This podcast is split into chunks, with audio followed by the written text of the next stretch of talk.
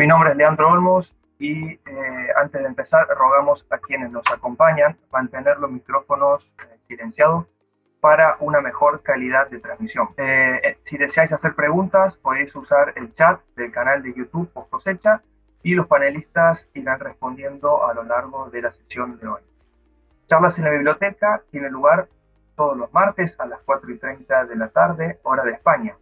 Es un espacio para comentar temas de interés sobre producción y post cosecha de frutas, hortalizas y ornamentales y también sobre alimentación saludable. El video y podcast de la charla se encuentra disponible en la pestaña Las charlas del portal bibliotecahorticultura.com, donde también eh, se podrán encontrar las jornadas de las charlas anteriores. Nuestros invitados de hoy son Iñaki Ormaza, del Instituto de Horticultura Subtropical y Mediterránea La Mayora, Benjamín Pauli, de Asaja Málaga, Miguel Ángel Dómene, de Fundación Cajamar, y Elena Costa, de LIRTA. Hoy trataremos los siguientes temas. Producción de aguacates todo el año en la península ibérica. ¿Qué opciones existen? Líneas estratégicas de trabajo del área de alimentación y salud de la Fundación Cajamar y la presentación de la decimonovena jornada técnica de post cosecha organizada por el IRTA. Damos inicio a la charla de hoy con eh, Iñaki Ormaza, quien es doctor en biología vegetal por la Universidad de California y actualmente profesor de investigación del CSIC y jefe del Departamento de Fruticultura Subtropical y Mediterránea del IHSM La Mayora. Iñaki nos hablará de la producción de cultivo de aguacate en la península ibérica y sus posibles vías de mejora en cuanto a estabilidad agronómica y comercial. Muy bien, pues muchas gracias Leandro por, por la invitación. Muy bien, pues la, pregunta es si es posible producir en España todo el año eh, aguacates. Ya voy a hacer un spoiler porque la respuesta es que sí, pero voy a intentar explicarme y voy a introducir primero el cultivo del aguacate y las posibilidades que, que veo yo eh, de futuro de este cultivo, sobre todo en la península, en la península ibérica. Eh, en primer lugar, bueno, contaros un poco brevemente de dónde, dónde vengo, dónde trabajo. ¿no? Yo pertenezco al IHSM La Mayora, que es un centro mixto entre la Universidad de Málaga y el CSIC, y tenemos una estación experimental que está en Algarrobo, en, en la provincia de Málaga, eh, muy cerca del mar Mediterráneo, con una finca experimental de unas 50 hectáreas, gran parte de ellas ocupadas por, por aguacates, ¿no? tanto eh, para experimentación como colecciones de germoplasma eh, únicas, desde luego, en Europa continental, con más de, 100 variedades de, este cultivo y de otros, otros cultivos también tropicales como el mango, la chirimoya y muchos otros. Bien, ¿por qué estamos trabajando en esta zona con el aguacate y con otros cultivos tropicales? Bueno, porque tenemos un microclima muy especial, eh, que básicamente es un clima libre de, de, heladas. En los últimos 40 años la mínima absoluta en esta zona ha sido de 0,5 grados en el año 2005 y, por tanto, es un clima único en, Europa continental para producir eh, cultivos en zonas libres de, heladas. Y, de hecho, en la comarca de la Axarquía, que es la que nos rodea eh, a esta estación experimental, pues está el mayor número de hectáreas de producción de aguacate y de mango, no solo en la península ibérica, sino en Europa continental. Bien, pues ya hablando del aguacate, Estamos todos acostumbrados a consumir una variedad, que es la variedad Hass, la que todos conocemos en el, mercado, pero hay diferentes tipos de, aguacate. ¿no? Básicamente, eh, todas las variedades se pueden agrupar en tres, en tres tipos botánicos, que son las también llamadas razas, que es el tipo botánico eh, antillano, guatemalteco o mexicano. Y son diferentes en su adaptación a diferentes climas. ¿no? el tipo antillano son aguacates de más de clima tropical, que se cultivan en las zonas bajas de los, de los trópicos y algo también en, Canarias, mientras que los tipos guatemalteco y mexicano son de zonas altas en los, en los trópicos y por tanto son los tipos que se cultivan en zonas mediterráneas. ¿no? De hecho, en nuestro clima fundamentalmente las variedades son híbridos entre la raza guatemalteca y la raza eh, mexicana. Son imágenes de los diferentes tipos, ¿no? El tipo antillano suelen ser frutas más grandes, eh, con más contenido en agua que, los tipos mexicano y, guatemalteco. Y bueno, pues generalmente las variedades más conocidas suelen ser híbridos entre, estos dos. ¿no? Y aquí están las zonas de origen de estas tres razas. ¿no? La zona, aquí de la zona de, de, origen de la raza mexicana, la raza guatemalteca y en la, en la zona costera la raza antillana. Bien, esto se conocía ya antes de la llegada de los españoles a, América, ¿no? De hecho, los indígenas tenían ya sus propios nombres para cada una de las, de las razas, o sea que tampoco es que hayamos descubierto eh, mucho al respecto en los, en los últimos años. Bien, pues el aguacate, su origen está en Centroamérica, fundamentalmente en, México, y la evidencia más antigua del consumo pues, se encuentra en, el estado de Puebla, ¿no? en Coscatlán, hace unos 10.000 años.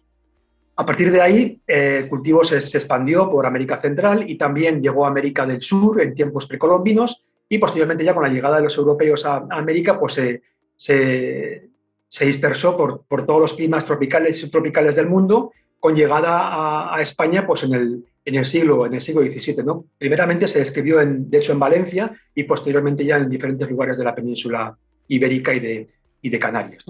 Es un cultivo que se cultiva en más de 50 países por, todo el mundo, fundamentalmente en zonas tropicales y subtropicales, pero también en zonas con clima mediterráneo, como puede ser eh, el sur de la península ibérica, o Israel, o zonas de Nueva Zelanda y, Australia, o, California, ¿no? o también en el hemisferio sur, pues puede ser eh, Chile.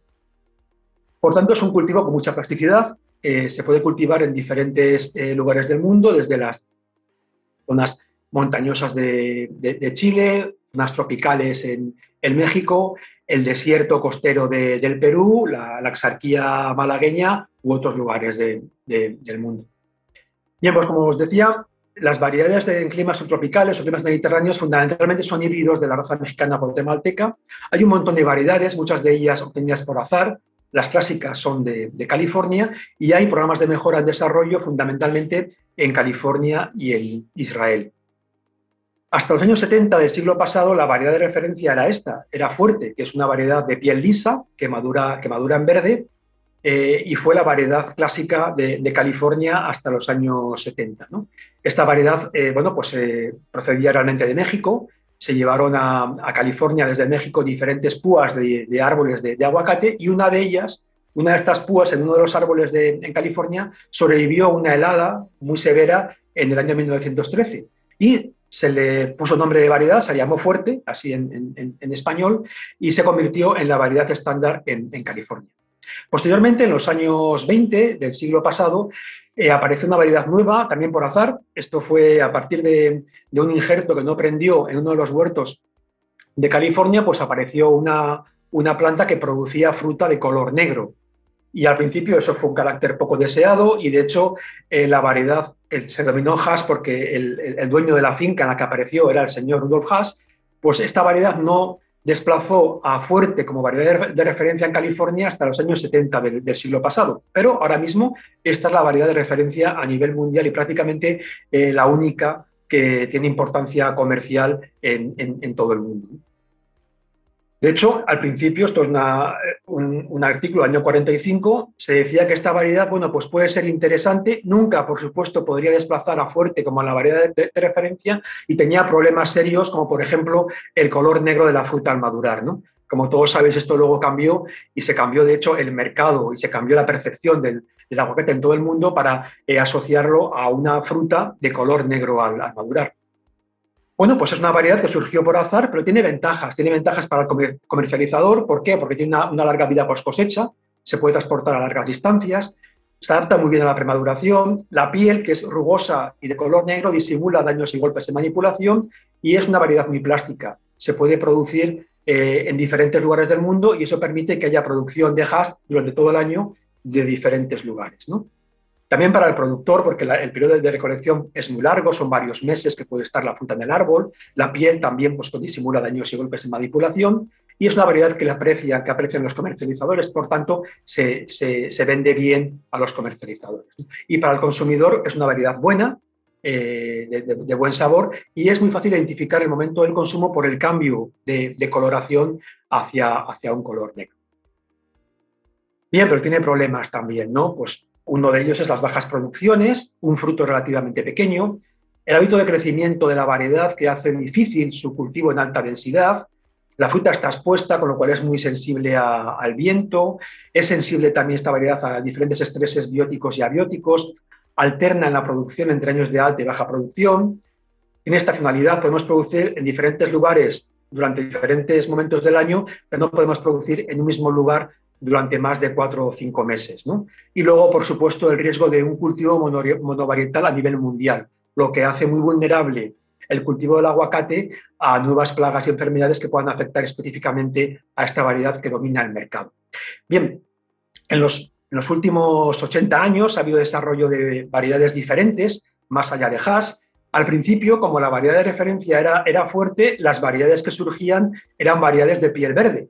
Y aquí tenemos las primeras, ¿no? anteriores a, 1940, pues bacon, el danol o frutano, que se usaban y se usan todavía como polinizantes para, para Haas. ¿no? Después, entre 1940 y 1980, aparecieron otras variedades todavía, como vemos, de, piel verde, porque el programa de mejora de California estaba centrado en variedades de piel, de piel verde, pues puede ser Ettinger en, Israel, Pinkerton en, California o Reed en California, que todavía es una variedad que se cultiva y que de hecho es una variedad excelente cuando se recolecta en el verano, por ejemplo, en la península, en la península ibérica. Y también, como digo, son de piel verde al madurar.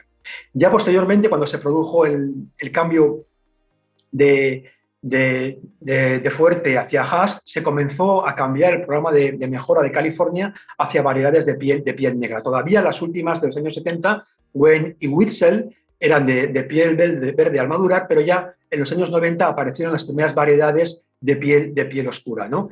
Eh, que todavía se cultivan como Lam Haas, que es una variedad todavía interesante que se cultiva y se ha plantado bastante en la costa del Levante eh, español, o Gem, que también es una variedad eh, interesante que, madura con piel oscura como, como Haas. No obstante, hay que tener en cuenta que son variedades muy cercanas genéticamente. ¿no? Aquí tenemos eh, Haas, que es la, variedad madre de la variedad Wen, y tanto Lam Haas como Gem son hijos de Wen. ¿no? O sea que realmente tenemos tres variedades de interés, pero las tres eh, muy cercanas genéticamente, por tanto, la vulnerabilidad de cultivar eh, un único genotipo todavía estaría presente, aunque diversifiquemos un poco con estas variedades. En los últimos años han aparecido nuevas variedades eh, parecidas a Haas, porque el mercado está ya acostumbrado a consumir esta, esta variedad. Hay mutaciones espontáneas, como pueden ser Carmen, Jiménez 1, Jiménez 2, Tacámbaro, muy similares en forma de fruto y calidad de fruto a Haas. Hay algunas de programas de mejora, como en Israel, Nahor, Lavi o Bar, o también de semillas espontáneas, como puede ser el caso de, Maluma en, Sudáfrica, que es parecida a Haas, pero desde luego no, no, es, no es Haas. Es un ejemplo, esta es Carmen Haas, que es una variedad que es un mutante, un mutante de Haas y muy similar, muy similar en calidad y en comportamiento a, Haas. Y esta es, esta es Maluma, ¿no? una variedad que madura en, en, negro y también similar en su, en su forma a Haas, aunque su post cosecha es diferente a la variedad Haas. Bien, eh, las diferentes variedades son diferentes no solo en sabor y en color, sino también en, composición del fruto. Aquí tenemos un ejemplo de un trabajo que publicamos hace unos años y se ven diferencias entre diferentes variedades, en este caso bacon, fuerte, hash, orbit, en diferentes compuestos. ¿no? Por tanto, es interesante tampoco olvidar que el diversificar en variedades también nos va a diversificar en la calidad organoléptica y nutricional de los frutos. ¿no? Y aquí tenemos un ejemplo de algunas variedades de nuestra colección de germoplasma. Tenemos más de 100 variedades de aguacate en la colección de la Mayora, que es una colección única, única desde luego en Europa continental. Y como veis, hay una diversidad enorme de formas, de, colores y desde luego de, sabores, algunas de ellas mucho, mucho mejores eh, para el consumidor que la variedad, que la variedad Haas.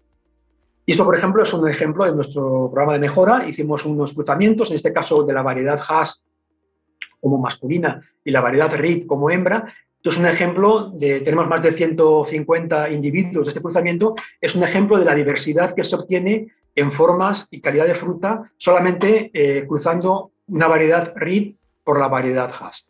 Estos son individuos procedentes de las semillas de distintos frutos de este cruzamiento. ¿eh? Y estamos ahora mismo evaluando estos individuos para ver si hay alguna variedad de interés de cara, de cara al futuro. Bien, cuando nos fijamos en el, en el, comercio de Haas en el mercado europeo, de esto Benjamín Folí podrá hablar eh, después con más detalle, pues vemos que la ventana eh, de producción de Haas española pues, se reduce pues, de diciembre más o menos hasta el mes de mayo y se concentra fundamentalmente entre enero, febrero y, marzo. Pero cada vez hay más número de jugadores en el mercado europeo eh, de los cuales se importa, se importa fruta. ¿no? Y prácticamente no hay ningún momento del año en el que no haya fruta de algunos países. ¿no? En el caso, por ejemplo, de, México, prácticamente todo el año, y en el caso de Colombia, cada vez hay fruta durante más meses al año porque están aumentando mucho la superficie de, cultivo. Pero realmente en el mercado europeo hay fruta de hash prácticamente todo el año, por lo cual no hay una ventana única en la que solamente haya fruta de hash española. Y de hecho, la producción española de, aguacate pues aproximadamente es como el 8% del, consumo europeo. ¿no? El 92% del consumo europeo de aguacate se importa de, otros países. Bien, yendo a la pregunta inicial, ¿no? ¿Es posible producir aguacates en España todo el año? Pues sí, sí que es posible. En este ejemplo, es un ejemplo con variedades ya comerciales, establecidas y conocidas, y solamente con cinco variedades, como estas cinco, Haas, Fuerte, Reed, Bacon y Lamb Haas, se podría producir aguacate en España los 12 meses del año. Tendríamos Haas desde diciembre hasta, hasta mayo, tendríamos Lamb Haas desde abril hasta mayo, junio, tendríamos Reed en el verano, junio, julio, agosto y un poco de septiembre, tendríamos luego Bacon en, en, octubre y tendríamos ya fuerte pues, a partir de noviembre hasta, hasta febrero. Es importante tener en cuenta que el producir todo el año aguacates implica que hay que ser muy cuidadoso con el momento de recolección. Es decir, no se puede recolectar la variedad RID en el mes de febrero, como se hace frecuentemente en la, en la exarquía, porque es una, es una lástima, es, es un delito hacer eso, porque esta variedad en febrero es prácticamente incomestible y en cambio en verano es una variedad excelente que compite sin ningún problema con el hash que puede eh, importarse en, en, esos meses desde, desde Perú, por ejemplo. Entonces sí que hay que tener mucho cuidado con si producimos variedades todo el año, recolectarlas en el momento óptimo de producción. Ocurre igual con Lamjas. Lamjas está excelente desde pues, el mes de abril, en el mes de mayo, no desde luego en febrero, y nunca se deberían mezclar estas variedades con, con hash. No tienen que ser variedades claramente diferenciadas y diferentes de, de. Eh, lo que ocurre en el mercado es que no encontramos esto. En el mercado encontramos únicamente hash, eh, a diferencia de lo que ocurre con otros cultivos, aquí, por ejemplo, hay una fotografía con manzanas ¿no? de diferentes variedades. En el caso del aguacate, pues veremos en el, en mercado fundamentalmente la variedad, la hash y muy difícilmente otras, otras variedades. Y de hecho, a veces nos encontramos con sorpresas como esta. Estos aguacate hash aquí en la zona de la Axarquía, en, Málaga, en la zona productora, en plena época de producción de aguacate español, y el origen es España, Perú y Chile. O sea que no sabemos de dónde viene esta fruta. ¿no? Y eso tiene que ver también con el poco esfuerzo que se ha hecho en promover la marca de país en aguacate en España. ¿no?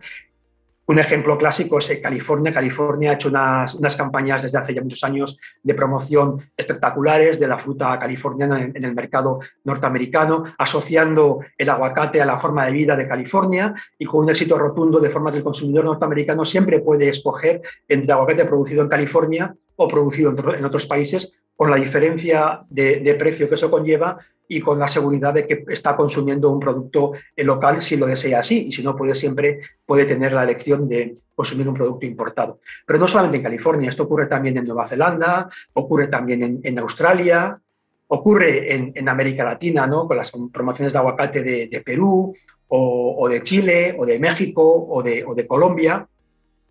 Ocurre también en África, ocurre con el aguacate producido en, Sudáfrica o con el producido también en, Kenia, ¿no? Pero no ocurre en España. En España no hay marca de aguacate de, país eh, y eso es un problema. Se puede pensar, bueno, como somos prácticamente los únicos productores europeos, igual es que no hace falta. Bueno, pues sí que hace falta porque hay productores pequeños en Europa, como puede ser el caso de, de Italia, hay una pequeña producción de aguacate en Sicilia con marca propia de aguacate, con aguacate producido en Sicilia y están exportando al mercado europeo, pero también ocurre en Creta con una pequeña producción de aguacates con marca propia de aguacate eh, cretense ¿no? o, griego. ¿no? Por tanto, yo creo que es muy importante que si vamos a diversificar y producir todo el año aguacates en España, que es posible, tenemos que hacer un esfuerzo por hacer una marca de país que nos defienda del mercado, del mercado europeo y que permita que el precio del producto español tenga un precio mayor comparado al que llega de otros países. Y ya para terminar esta intervención, pues una mirada hacia el futuro. En, en, California se han dado cuenta de esto, en California está mucho más cerca de países productores como por ejemplo México, que es el mayor productor mundial de, aguacate, y se han dado cuenta de que o defienden su producto local o realmente el, aguacate desaparece como, como cultivo en, California. Entonces, por un lado, están haciendo promoción intensa del hash producido en California, pero desde hace años ya están diversificando en la producción. ¿no? Están desarrollando un, rango de variedades, no solamente de piel negra, sino de piel verde y negra, iguales o superiores a hash en calidad gustativa. El objetivo siempre es producir aguacate localmente los 12 meses del año, desarrollar variedades con hábito de crecimiento más compacto, de forma que podamos poner más, más árboles eh, por hectárea y aumentar la productividad por hectárea y también ayudar a, producir más por hectárea mediante un adecuado manejo del material vegetal y las técnicas de cultivo. A mi modo de ver, el, futuro del cultivo del aguacate en, la península ibérica pasa por hacer algo parecido, ¿no? pasa por diversificar y por hacer una promoción clara de, marca de, de país en el mercado europeo.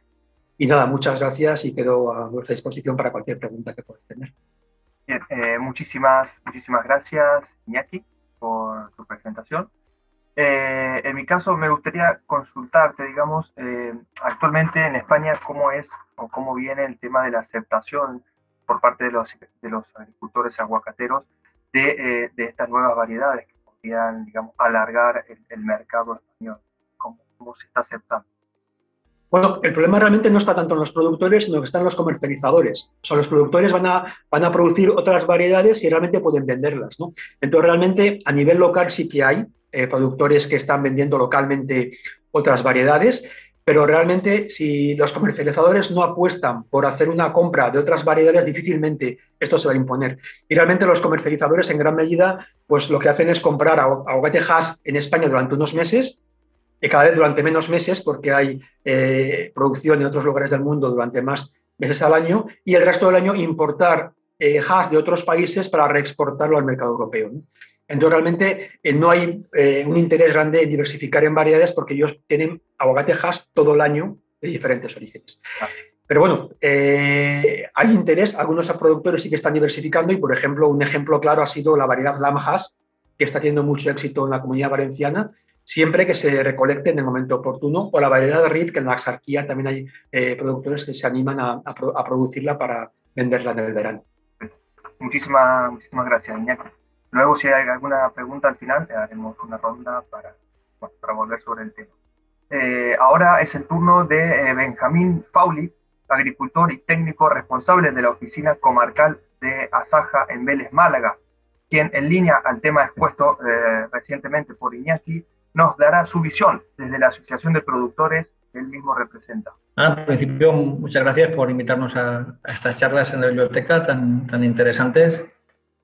Y, bueno, respecto a lo que ha comentado Iñaki, pues eh, estamos bastante de acuerdo, sobre todo en, la, cuestión, digamos, básica, que es que somos eh, prácticamente el único país productor de aguacate de, de la Unión Europea, pero que realmente mm, es que prácticamente no somos nada a nivel de comercialización dentro de, la Unión Europea y, bueno, contando también al Reino Unido a nivel de, estadística. Pensad que, que, en Europa en 2020 se han consumido más de 700.000 toneladas de, de aguacate. Eh, si este año, que acaba de terminar la campaña, estamos alrededor de las 60.000 de producción en España, pues realmente, como ha dicho Iñaki, estamos por debajo del 10% de, la comercialización de, aguacate español dentro del mercado europeo. Y es una pena que, bueno, estando tan cerca, teniendo la capacidad de llegar a todos los mercados con una fruta mm, no aceptable, sino en magníficas condiciones organolépticas y de, contenido en grasa y en, y en, sabor, que no podamos aprovechar eso incrementando las producciones o incrementando el periodo en el que vendemos nuestra, nuestra producción de, aguacate.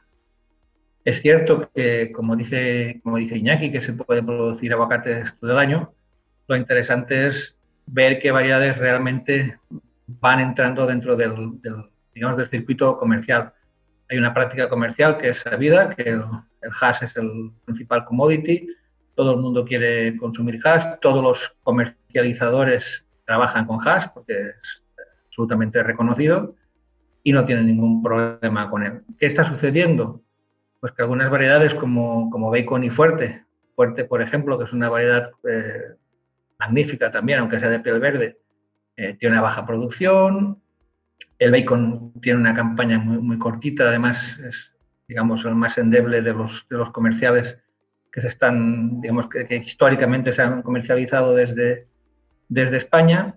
Pero tenemos un, caso, que es el caso del, del Lamjas, que es una variedad que ha estado varios años muy parada, también precisamente por los problemas de comercialización eh, al mezclarlo con hash. Hay que tener muy en cuenta que esta variedad madura más tarde, no se puede recolectar por parte nuestra como agricultores en una fecha en que, en que no tiene las, condiciones óptimas. Si lo mezclas con hash, aunque aparentemente por fuera son iguales, por dentro no lo son.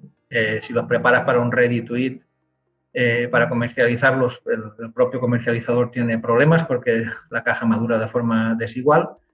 Y todo esto lo que está provocando eh, es una especie, o ha provocado una especie de rechazo por parte de, de, las, de las empresas comercializadoras.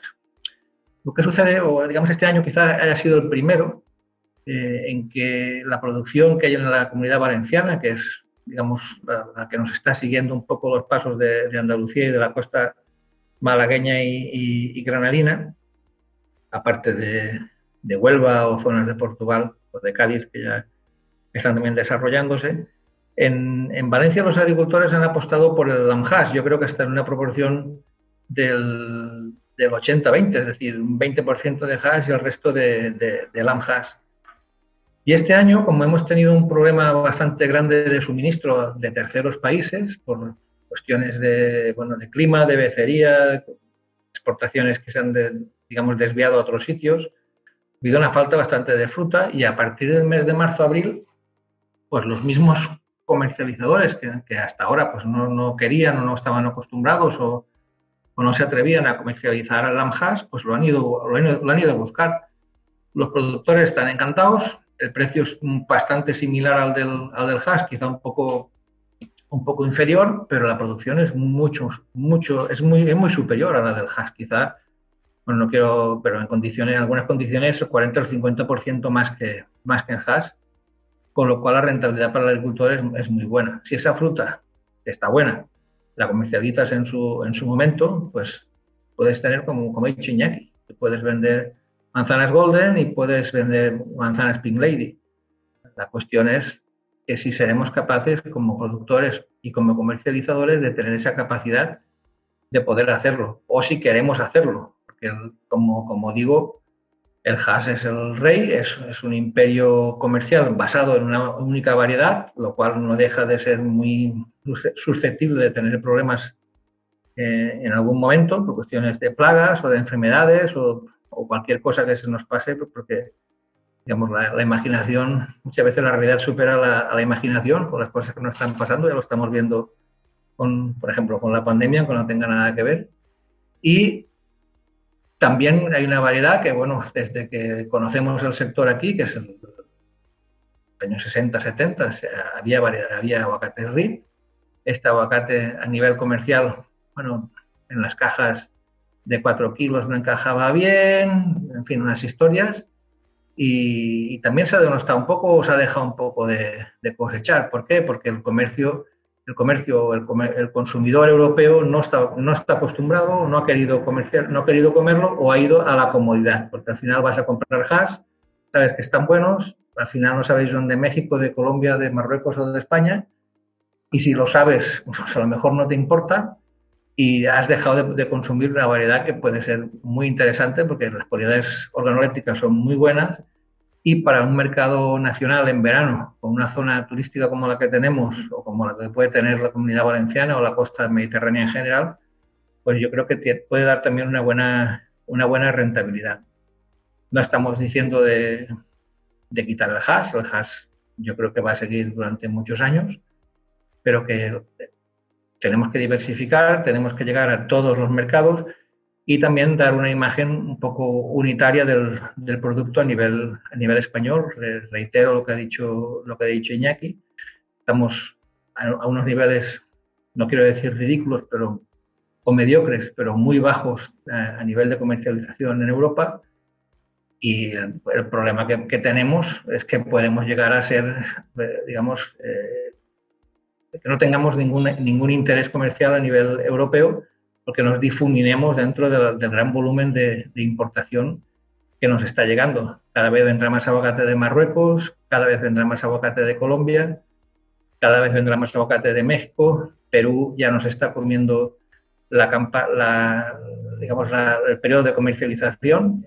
Están ya muchos años ya llegando con aguacates en el mes de marzo, con lo cual realmente nos queda para el hash, pues estamos entre, entre diciembre y, marzo y poco más, porque como la demanda también es buena, la gente los coge muy rápido y prácticamente para, llegamos al mes de abril y no tenemos, no tenemos producción de, de aguacate.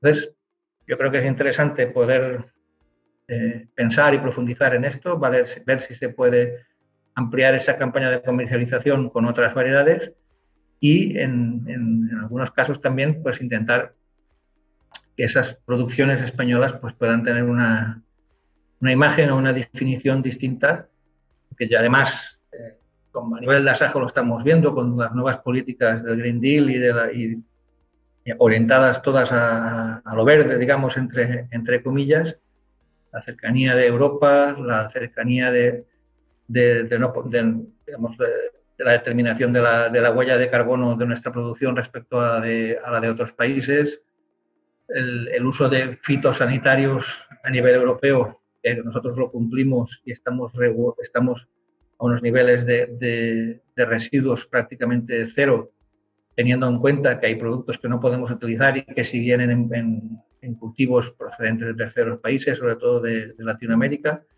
Todo esto tendríamos que difundirlo y darle una imagen a nivel europeo, porque es, aparte de que es lo que nos está exigiendo la Unión Europea, es mucho más sano y saludable y lo tenemos aquí.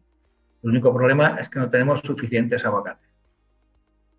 En definitiva, esto es un poco lo que quería comentaros. Si queréis algo más, pues lo comentamos, lo hablamos aquí. Muy bien, Benjamín. Muchísimas gracias por tu interesantísimo aporte desde la Asociación de, de de Asaja de Málaga.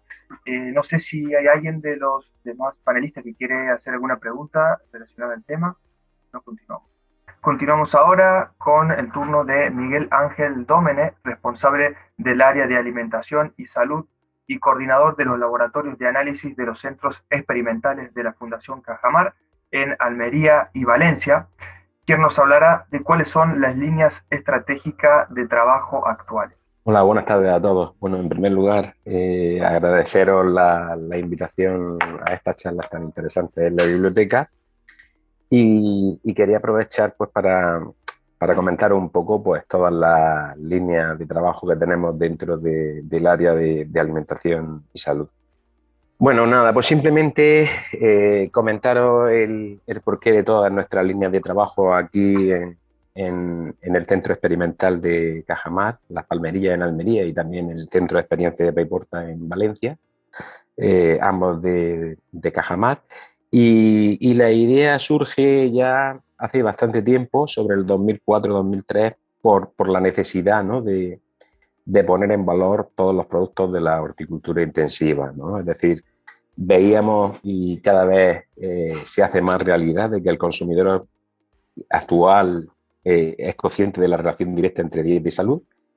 Y, este conocimiento pues, nos está llevando a encontrar o a la búsqueda de alimentos cada vez más naturales, producidos de forma más sostenible, saludable y sobre todo con características organolépticas muy diferentes.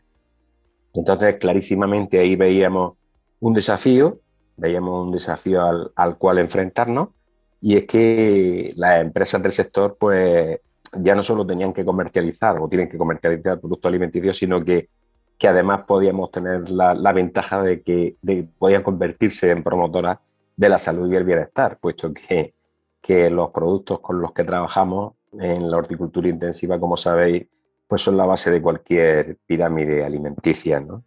Entonces, eh, el objetivo fundamental en el que trabajamos dentro de esa línea estratégica es poner en valor esas materias primas simplemente. ¿Cómo? Pues evidentemente a través de sus cualidades nutricionales y saludables, aplicar tecnologías eh, que mejoren sus cualidades nutricionales y nos diferencien, eh, haciendo alimentos más saludables y seguros tanto para la población en general como para diferentes segmentos de, población. En, definitiva, intentamos a través de hábitos saludables tener un impacto positivo en la salud y el bienestar humano, que es nuestro objetivo fundamental. Y, otro pilar estratégico que promueve todo esto, además, pues es que eh, esta producción hortofrutícola española quizás sea un sector clave para, la nueva bioeconomía que tanto se habla, ¿no? Es decir, eh, debemos mantenerla o sostener el sector de forma sosteniblemente económica, social y ambientalmente. Y precisamente por esta razón tenemos otro gran reto y es la falta mm, históricamente de una gestión adecuada de los restos vegetales y de acciones no, comerciales que teníamos y clarísimamente eran líneas que había que darle algún tipo de, solución junto con el sector. Entonces, eh, hemos trabajado muchísimo en la valorización de ese tipo de, de coproductos, porque la palabra residuo, como hace ya tiempo que la intentamos quitar de nuestra mente, ¿no? Y, de esa manera pues han llegado a hacer eh, productos de ayuda al sector como han sido eh, compost con el proceso de compostaje, determinado tipo de fertilizantes, combustibles o incluso materias primas eh, a partir de las cuales nutrir en forma de, de compuestos bioactivos o un determinado tipo de aditivo alimentario a la industria alimentaria, pero también a otro tipo de sectores como el de la farmacéutica o incluso la cosmética, ¿no? Con lo cual vemos el potencial que pueden tener estas materias primas, ¿no? Entonces, pues clarísimamente este modelo bioeconómico y de soluciones, que, ahora os, comentaré un poco más en detalle, pues es lo que nos ha hecho avanzar un poco más y hacer un poco más real ese concepto bioeconómico eh, dentro de lo que podríamos denominar una agricultura circular o sostenible. ¿no? Y claro, clarísimamente eh, eso es lo que ha hecho que dentro de nuestra área estemos trabajando en diferentes líneas estratégicas. Pero no podemos olvidarnos de lo que es la biotecnología, clarísimamente que es un, campo interdisciplinar de enorme futuro pues que evidentemente nos va a favorecer el desarrollo de muchos procesos tecnológicos que hasta ahora pues estamos, estábamos bastante limitados, ¿no? Y sobre todo para aplicación a nuestro sector que es primario. Normalmente ese tipo de tecnología habían, habían sido aplicados a otro tipo de sectores mucho más desarrollados, eh, como es de la industria alimentaria ya en procesado o una industria farmacéutica, por ejemplo, ¿no? Entonces, clarísimamente, eh, la aplicación de la biotecnología de microorganismos, por ejemplo, en el caso nuestro, en, los diferentes tratamientos que podemos aplicar, pues es también otro gran reto y en el que estamos trabajando eh, para hacer tanto una agricultura muchísimo más eficiente, con una reducción importante de insumos, como para eh, la obtención de determinado tipo de tecnologías dentro de la industria alimentaria que sirvan para fortificar un poco más y hacer alimentos muchísimo más saludables. Por ejemplo, el caso de eh, enriquecimiento proteico de cultivo alternativo vegetal, que como veréis después os daré un listado de proyectos en los que hemos trabajado y estamos trabajando, eh, que creo que intentan resolver muchísimos aspectos de los, que, de los que os estoy mencionando ahora. Pero en definitivamente las líneas estratégicas esas que os comentaba que trabajamos son clarísimamente, por un lado, eh, una nutrición saludable con todo lo que conlleva, es decir, ahí caracterizamos y cuantificamos las materias primas del sector más representativas e importantes, es con lo que hemos empezado a trabajar, hemos avanzado muchísimo y ya vamos buscando también cultivos alternativos y de valor eh, que puedan ser una fuente alternativa en el sector, porque ya sabemos que cada vez hay más problemas, como se ha visto antes comentado por los anteriores ponentes, de lo que es eh, la, globalización mundial en comercialización. Es decir, muchas veces el sector tiene que tener, digamos, planes alternativos eh, para poder subsistir, ¿no? cuando, cuando la época sea bastante más complicada desde el punto de vista de la comercialización. Y también otra cuestión que nos interesa muchísimo y que cada vez se le va dando más importancia, pues es evidentemente buscar todas las propiedades nutricionales, preventivas y terapéuticas que tengan esas materias primas. Ya lo vería ahora con, el caso de algunos proyectos que, estamos ejecutando. De la misma manera, pues eh, trabajamos también en el desarrollo de nuevos formatos alimentarios, aprovechando la capacidad que pueden tener estas materias primas, como os decía, para poder fortificar otras matrices alimentarias que a lo mejor es un alimento procesado que tenga unas características nutricionales y saludables eh, muy comparable a lo que es una materia prima fresca o incluso mejorable, pues porque hemos aditivado con otras partes que, que no se habían visto contempladas en un pasado, ¿no? Y luego, evidentemente, para que todo esto sea real, pues eh, había que hacer una normalización de parámetros de calidad organolística, tanto externas como internas, que eso es otra de las cosas de las que decía el sector hace, hace unos años, y hemos trabajado mucho en esa cuantificación de todas las de todos los productos hortofrutícolas que se trabajan en el sector. Y por supuestísimo eh, otra, otra gran línea estratégica en la que trabajamos muchísimo es toda la parte de nuevas tecnologías a aplicar para incrementar la vida comercial de productos frescos o mínimamente procesados. Es decir, trabajar y desarrollar el conocimiento de tecnologías de envasado y fundamentalmente con, como veréis, con envases funcionales, recubrimientos comestibles y en definitiva con un objetivo siempre general concreto que es aumentar la eficiencia de la conservación y alargar la vida comercial del producto. ¿no?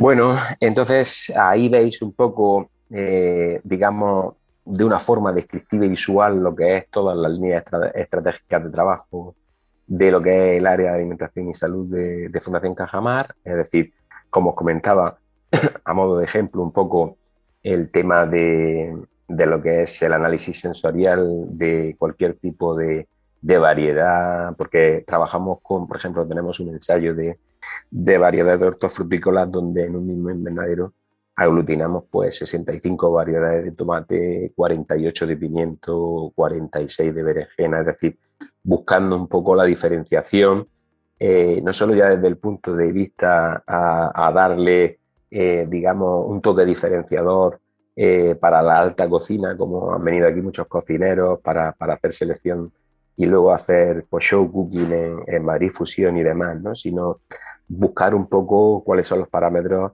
diferenciadores de, cada uno de esos productos. De la misma manera, era fundamental eh, parametrizar eh, un protocolo de calidad organoléptica externa e interna que no se quedara solamente en calibres, como históricamente se veía, sino que entráramos más al detalle de ver un poco firmeza, color o medidas morfométricas, porque podemos ser capaces para cada una de esas variedades de tener eh, una tablita eh, diferenciadora en cuanto a determinado tipo de parámetros y eso es lo que buscamos. ¿no? Pues la calidad interna exactamente igual.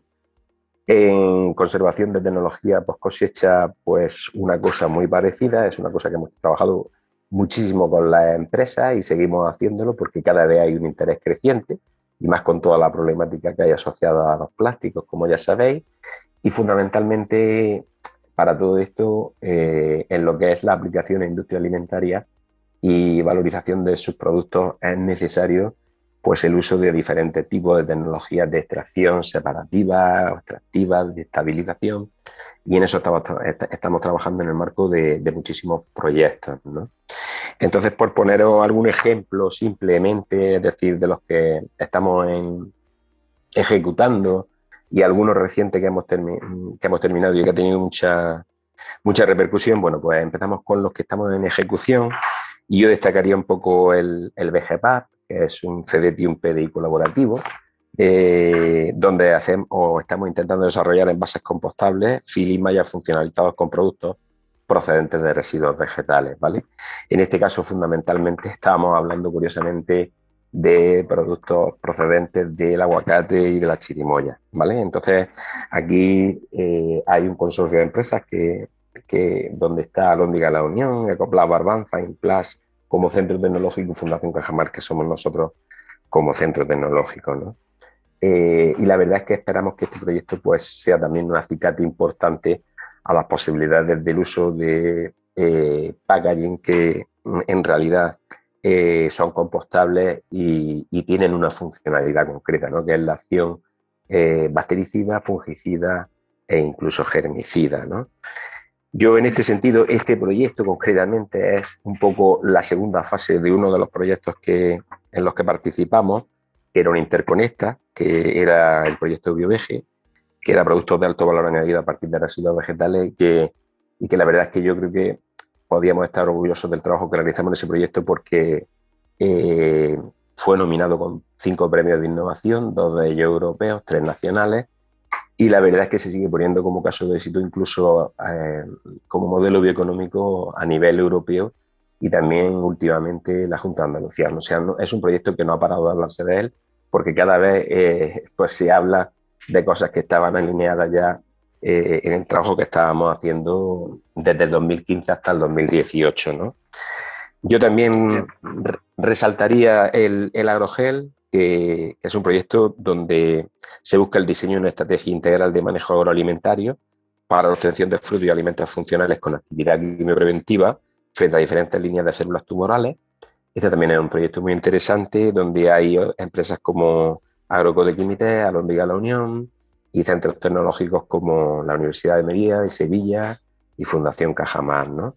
Creo que ese proyecto también puede ser muy interesante por lo que os comentaba de poner en valor determinado tipo de materias primas, en este caso el aguacate y el tomate, eh, donde estamos buscando pues esa, esa actividad quimiopreventiva que puede tener a la hora de hacer o elaborar cualquier tipo de producto con un enfoque a la industria alimentaria o como consumo en fresco.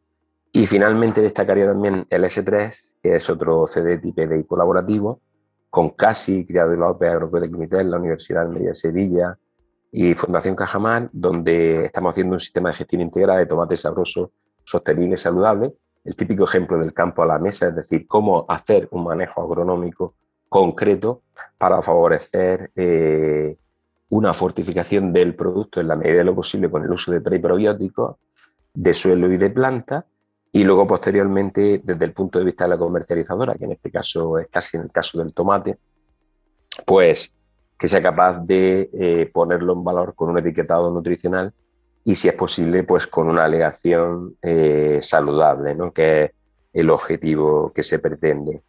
Y bueno, esa ha sido un poco la descripción de todas las líneas de, trabajo que estamos realizando en la actualidad y en el pasado y que vamos a seguir haciéndolo para el futuro. Muchísimas gracias.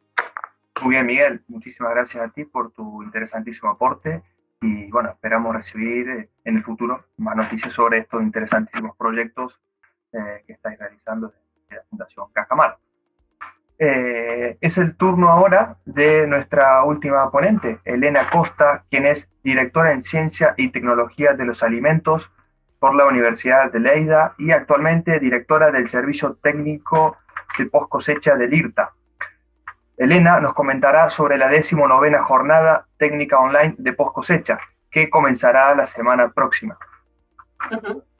Hola, buenas tardes a todos. Gracias por la invitación y por la posibilidad de bueno, poder explicar en qué consistirá este año la jornada post cosecha. Entonces, yo también voy a compartir la pantalla porque así eh, os voy a poner el programa y lo podemos comentar creo que lo tengo aquí. Bueno, este año, pues eh, como pasa con muchas de las cosas que, que han ocurrido, pues la jornada será jornada online, entonces eh, será una jornada que vamos a dividir en dos sesiones. La primera de las sesiones va a ser la semana que viene, el día, el jueves día 27. A ver si puedo ponerla en pantalla, ¿la veis?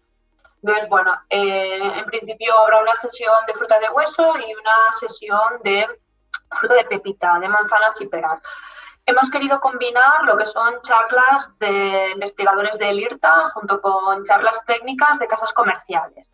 Y por eso mm, en cada una de las dos jornadas van a participar tanto gente que trabaja en grupos operativos o que trabaja en proyectos sobre post cosecha en el IRTA como personal técnico. Así aquí veis el programa de la primera de las sesiones, la encaminada a lo que sería post cosecha de fruta de hueso, en ambas sesiones siempre se hace una pequeña, bueno, un pequeño resumen de las incidencias de campaña, que es una de las charlas que suelo hacer yo, y en la cual resumimos cuáles fueron el año pasado las principales problemáticas. Eh, luego, pues hablarán sobre los investigadores del IRTA sobre dos temas bastante importantes. Por una parte, eh, el uso de tecnologías NIR para conocer el punto de maduración en melocotones y nectarinas. Esto lo hará nuestro compañero Stanis Torres eh, bueno, hay un, un, grupo operativo en el IRTA dado PitchNIR que está tratando sobre esta temática. y después nuestra compañera Carla Casals, que será la que nos hablará sobre la incidencia de dos nuevos patógenos, Geotrichum y Rhizopus, como enfermedades emergentes en fruta de hueso. En cuanto a las charlas más técnicas, van a participar Agrofresh, que va a explicar los efectos del 1-MCP en la conservación de fruta de hueso. Luego también hablaremos sobre fungicida, sobre Decopir, la marca comercial Deco, como un producto que tanto se puede aplicar en humo como en líquido en las líneas de melocotón y nectarinas. Y después vamos a tener también dos charlas técnicas más, una sobre eh, rápidos mediante sistemas de agua, eh, que la va a realizar Fred, y otra sobre el uso de un nuevo fungicida, que en este caso es un compuesto orgánico que está autorizado también para agricultura ecológica, eh, un producto de residuos o sin residuo, de residuo cero, para fruta de hueso. Eh, la jornada empezará a las tres y media, serán dos horitas. Hemos querido utilizar este horario porque, bueno, para la gente que es de Sudamérica, pues es una hora también interesante y así pues eh, los dos jóvenes nos vamos a, encontrar en este espacio común.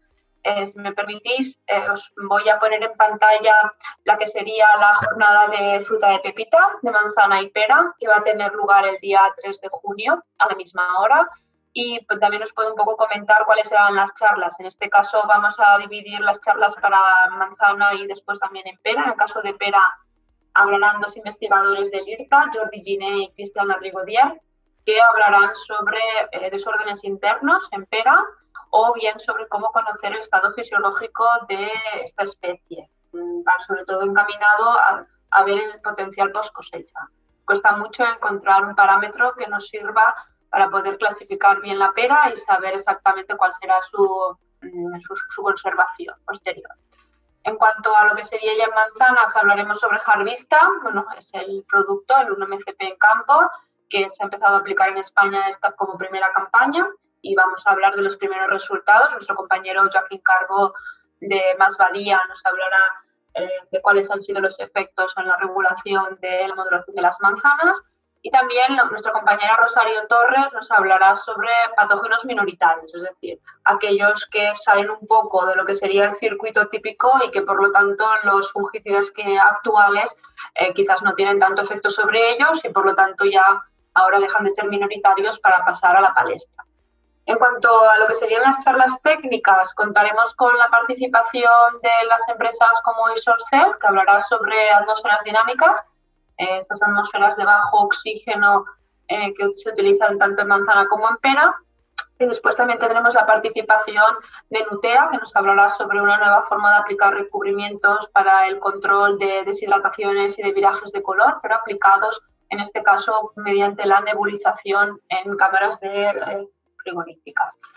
finalmente también nos hablará Fomesa sobre el fungicida perimetanil, que también tiene una nueva formulación en formato humo para poder aplicar en cámaras y finalmente la empresa reactiva, los laboratorios reactiva, eh, nos explicarán el nuevo sistema de identificación de patógenos mediante PCRs. Eh, aquí tenéis una web en la que os paso, en la que os podéis apuntar, ¿de acuerdo? A través de, eh, esta, de este link que os abriré ahora, podéis poneros en la página web del IRTA, en el apartado de transferencia, y aquí tendréis bueno, los programas que os he descrito, con los horarios y con lo que serían las fechas y os podéis inscribir en una de las ponencias, en las dos ponencias, como queráis, una breve explicación de cuáles serán los ponentes y de los programas.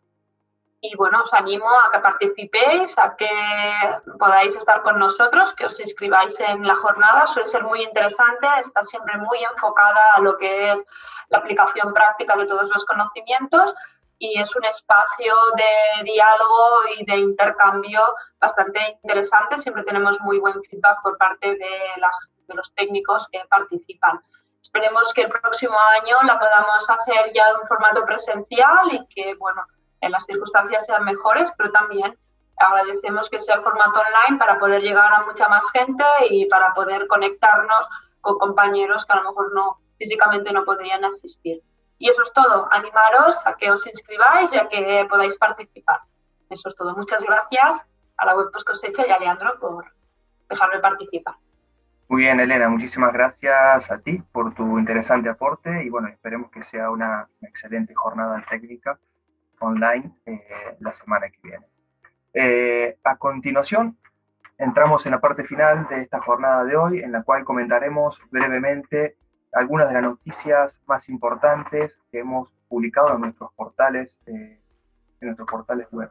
En primer lugar, mi compañera Paula Navarro nos va a comentar sobre esta noticia. Muchas gracias, Leandro. Bueno, aprovechando que, estaba Elena de IRTA, pues queríamos comentar también que el Colegio de Ingenieros Agrónomos de Cataluña se ha aliado con el IRTA para promover la transferencia tecnológica en el sector agroalimentario. Eh, pues esta eh, alianza lo que hace es eh, reforzar los contactos como para promover y divulgar el desarrollo tecnológico ante los nuevos mercados. Como ya sabemos, cada vez más eh, tienen más peso las eh, carreras de ingenieros agrónomos, tecnólogos de alimentos, eh, bueno, todo el sector y cada vez se agradecen más las alianzas y la ayuda para promocionar este tipo de, educación que es tan importante en nuestro país.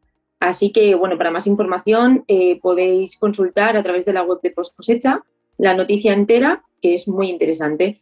Y para hacerlo más cortito, le dejamos ya aquí, pasamos ya a la siguiente noticia. Así que muchas gracias, Leandro. Muy bien, Paula, muchas gracias a ti. Ahora es el turno de eh, Alicia Namesni, que nos va a comentar sobre esta noticia que aparece en pantalla. Hola, eh, buenas tardes a todos. Eh, gracias por las charlas, han sido muy interesantes y con preguntas que quedan en el tintero. La noticia que hemos elegido para ahora es la publicación de un catálogo de técnicas rápidas de determinación del punto de madurez. Este es un trabajo que se ha hecho en Extremadura, también en, contacto con, empresas, con instituciones de Portugal. Lo ha coordinado Belén Velardo, que es del CICITEX y es una especialista en post cosecha.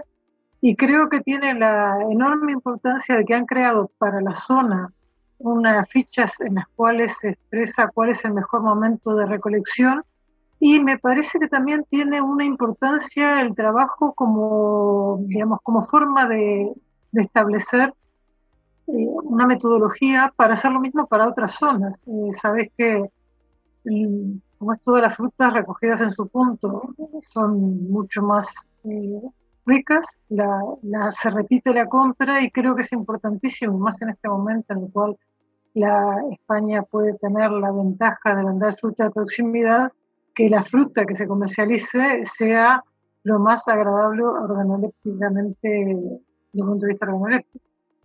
Y la noticia la podéis ver en post cosecha, eh, buscando por un catálogo de técnicas rápidas. La otra noticia es, digamos, es un, momento del año con, con, eventos muy importantes desde el punto de vista de post cosecha. Yo quiero comentar que es una alegría que el IRTA vuelva a hacer la jornada que acaba de comentar eh, Elena. Esa jornada es un hito en el año de la cosecha y bueno, que se haga aunque sea de forma virtual, creo que va a ser algo muy enriquecedor para todos. Y la, digamos, la noticia que os quería comentar es otro simposio, en este caso es organizado por la ISHS, o sea, la Sociedad Internacional de Ciencias Hortícolas. Es un simposio sobre melocotón que tampoco se puede hacer eh, físicamente y lo que han decidido, este simposio lo, el presidente es George Manganaris de Grecia, lo que han decidido es hacerlo en las mismas fechas que hubiera sido de forma física, pero hacerlo este, virtualmente. Eh, tiene una, en sus contenidos hay tanto cultivo como post cosecha, se desarrolla del 1 al 4 de junio el día 3 es el día de la poscosecha. En poscosecha, una de las personas que interviene es Carla Casals de IRTA, que hablará de Moniglia. Eh, y bueno, yo os animo a, inscribiros y a participar, porque realmente el programa no tiene desperdicio en, cuanto a sus, este, a. Y de parte nada más. Gracias. Alicia, muchas gracias a ti. Eh, bien, por último, eh, voy a compartir esta noticia es de una publicación que hicimos el año pasado desde la editorial, eh, básicamente el libro del aguacate, un libro en el cual eh, también nuestro panelista de hoy, Iñaki Ormaza, ha participado en su edición y en el artículo de Fisiología de la Floración y Cuajado.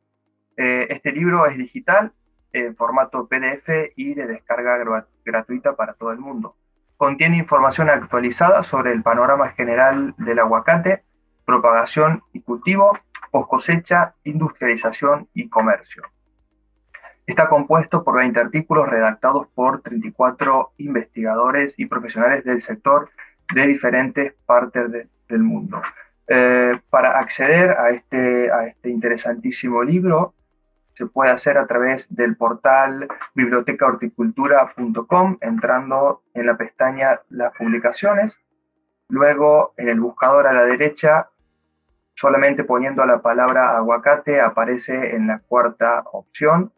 Y bueno, una vez allí hacemos clic y podemos directamente acceder eh, a la portada de este libro, al prólogo y descargarlo para leerlo y disfrutarlo cuando querramos. Eh, finalmente, llegamos a la parte final de nuestra charla de hoy, en la que nos, en la que nos han acompañado Iñaki Ormaza del IHSM La Mayora, Benjamín Pauli de Asaja Málaga, Miguel Ángel Domene de Fundación Cajamar y Elena Costa del IRTA. Muchas gracias por la participación a nuestros panelistas invitados y al público que nos acompaña. Las notas con más información, video y podcast de las charlas en la biblioteca se encuentran en la pestaña Las charlas del portal bibliotecahorticultura.com. Os deseamos una buena semana y nos vemos en la próxima jornada de charlas en la biblioteca. Muchas gracias.